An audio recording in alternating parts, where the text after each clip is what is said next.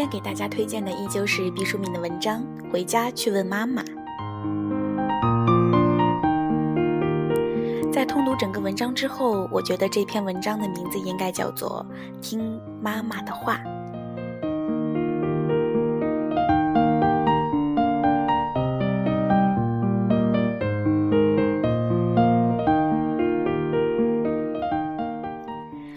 年由敦煌回来，兴奋地同妈妈谈起戈壁的黄沙和祁连山的雪峰。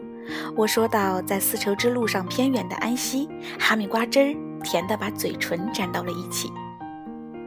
安溪，多么遥远的地方！我在那里体验到莫名其妙的感动。除了我，咱们家谁也没有去过那里。我得意的大叫。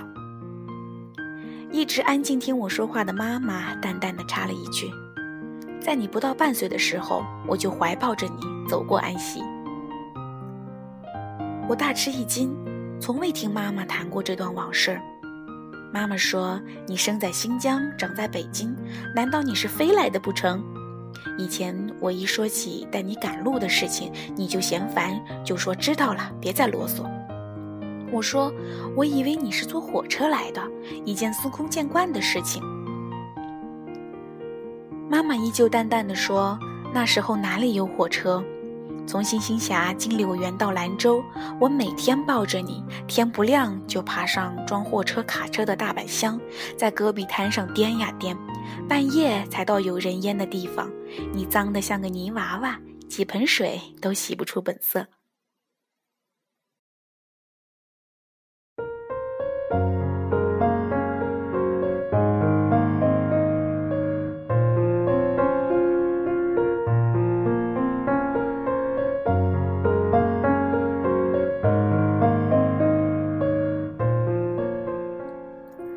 我静静地倾听妈妈的描述，才知道我在幼年时曾带给母亲那样的艰难，才知道发生在安溪的感动源远流长。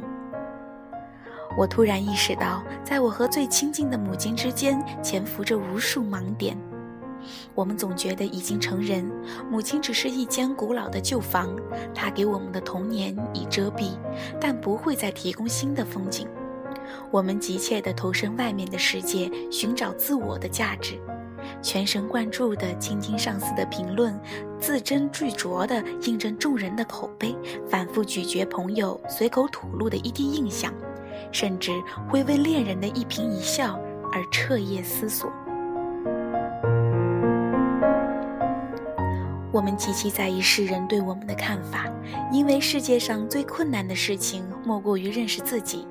我们恰恰忘了，当我们环视整个世界的时候，有一双微微眯起的眼睛，始终在背后凝望着我们。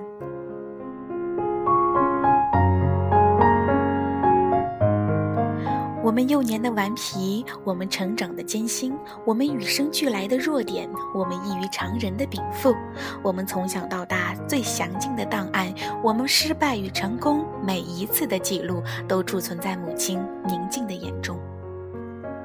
他是世界上第一个认识我们的人。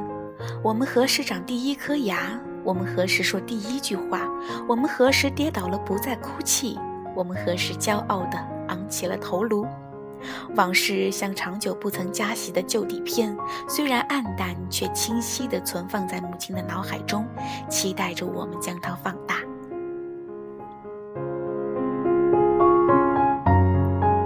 所有的妈妈都那么乐意向我们提起小时候的事情，他们的眼睛在那一瞬间露出般年轻。我们是他们制造的精品。他们像手艺精湛的老艺人，不厌其烦的描绘、打磨着我们每一个过程。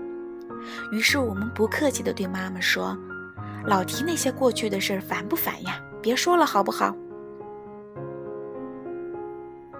从此，母亲就真的静了声，不再提起往事。有时候，他会像抛上岸的鱼，突然张开嘴，急速地煽动的气流。他想起了什么，但他终于什么也没有说，干燥地合上了嘴唇。我们熟悉他们的这种姿势，以为是一种默契。为什么怕母亲讲过去的事情？是不愿承认我们曾经弱小，是不愿承载亲人过多的恩泽。我们在人海茫茫、世事纷繁中无暇多想，总以为母亲会永远陪伴在身边，总以为将来会有某一天，让她将一切都讲完。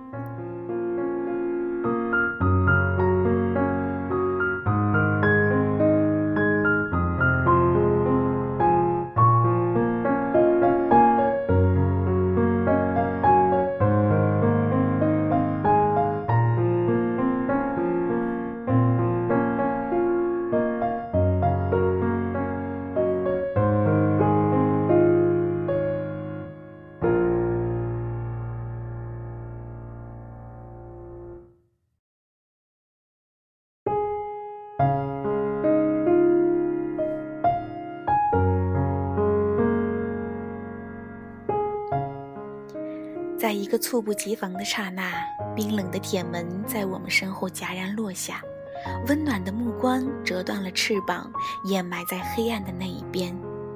我们在悲痛中愕然回首，才发现自己远远没有长大。我们像一本没有结尾的书，每一个符号都是母亲用血书写，我们还未曾读懂。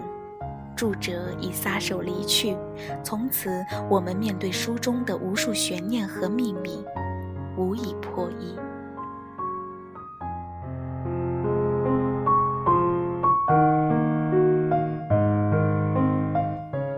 我们像一部手工制造的仪器，处处缠绕着历史的线路。母亲走了，那唯一的图纸丢了。从此，我们不得不在暗黑中孤独地拆卸自己，焦灼地摸索着组合我们性格的规律。当那个我们快乐时，他比我们更欢喜；我们忧郁时，他比我们更苦闷。头也不回地远去的时候，我们大梦初醒。损失了的文物，永不能复原。破坏的古迹再也不会重生。我们曾经满世界寻找的真诚，当我们明白最晶莹的真诚就在我们身后时，猛回头，它已经永远熄灭。我们流落世间，成为飘零的红叶。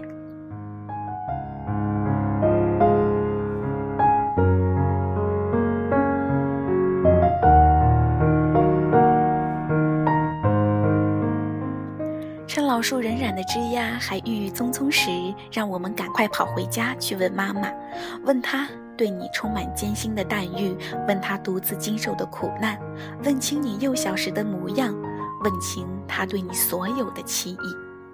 你安安静静地依偎在他的身边，听他像一个有经验的老农介绍风霜雨雪中每一穗玉米的收成。一定要赶快！生命给我们的允诺并不慷慨，两代人命运的云梯衔接处，时间只是窄窄的台阶，让我们明白人生的韵律。据父母还能明晰地谈论以往并肩而行的日子，屈指可数。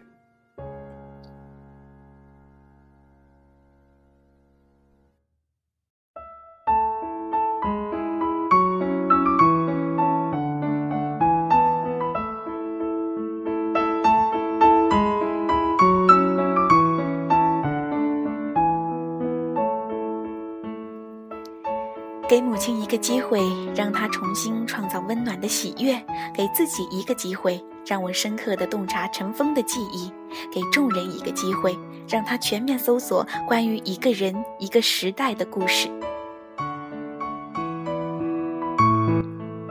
在春风和煦或是大雪纷飞的日子，赶快跑回家去问妈妈，让我们一起走向从前，寻找属于我们的童话。